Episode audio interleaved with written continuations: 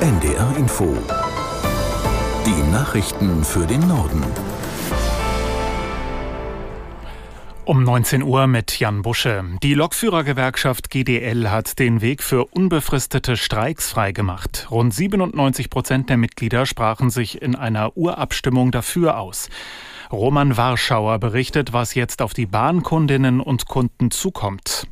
GDL-Chef Klaus Weselski zeigte sich mit dem Ergebnis der Urabstimmung heute mehr als zufrieden und sagte dann auch, die Mitglieder, die wollen streiken, wollen für ihre Forderungen kämpfen.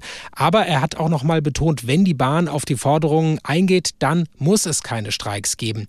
Wenn gestreikt wird, dann frühestens ab dem 8. Januar. Die Gewerkschaft hat sich einem Weihnachts- und Neujahrsfrieden verpflichtet. Klar ist aber auch, die Streiks Streiks würden dann deutlich länger dauern, also mehrere Tage. Mindestens 48 Stunden vorher will die Gewerkschaft das aber ankündigen. Die Bundesregierung hat ihre Sparpläne im Hinsicht auf den Flugverkehr modifiziert. Wie ein Sprecher mitteilte, wird doch keine Steuer auf Kerosin für innerdeutsche Flüge erhoben. Stattdessen wird die Ticketsteuer angehoben. Sie war 2011 eingeführt worden. Die Ticketsteuer richtet sich nach der Flugstrecke und muss von den Airlines abgeführt werden. In der Regel legen sie sie auf die Reisenden um. Wie stark die Ticketsteuer steigt, ist noch nicht bekannt. Bundesgesundheitsminister Lauterbach will den Pflegeberuf reformieren und damit attraktiver machen. Heute hat er vorläufige Eckpunkte dazu vorgelegt. Aus Berlin Birte Sönnigsen. Gut ausgebildete Pflegekräfte sollen in Zukunft mehr Kompetenzen bekommen. Zum Beispiel, indem sie bestimmte Medikamente oder Hilfsmittel verschreiben dürfen. Bisher ist das Ärztinnen und Ärzten vorbehalten.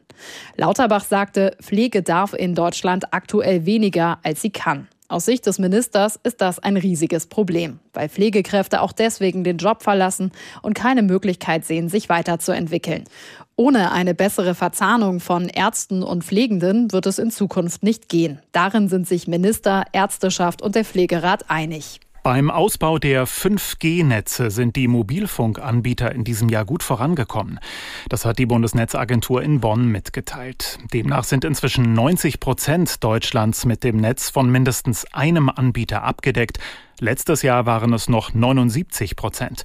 Mit 5G kann man zum Beispiel innerhalb weniger Sekunden Filme herunterladen oder ohne Probleme in Menschenmengen surfen. Der Mobilfunkstandard war 2019 eingeführt worden. Das waren die Nachrichten.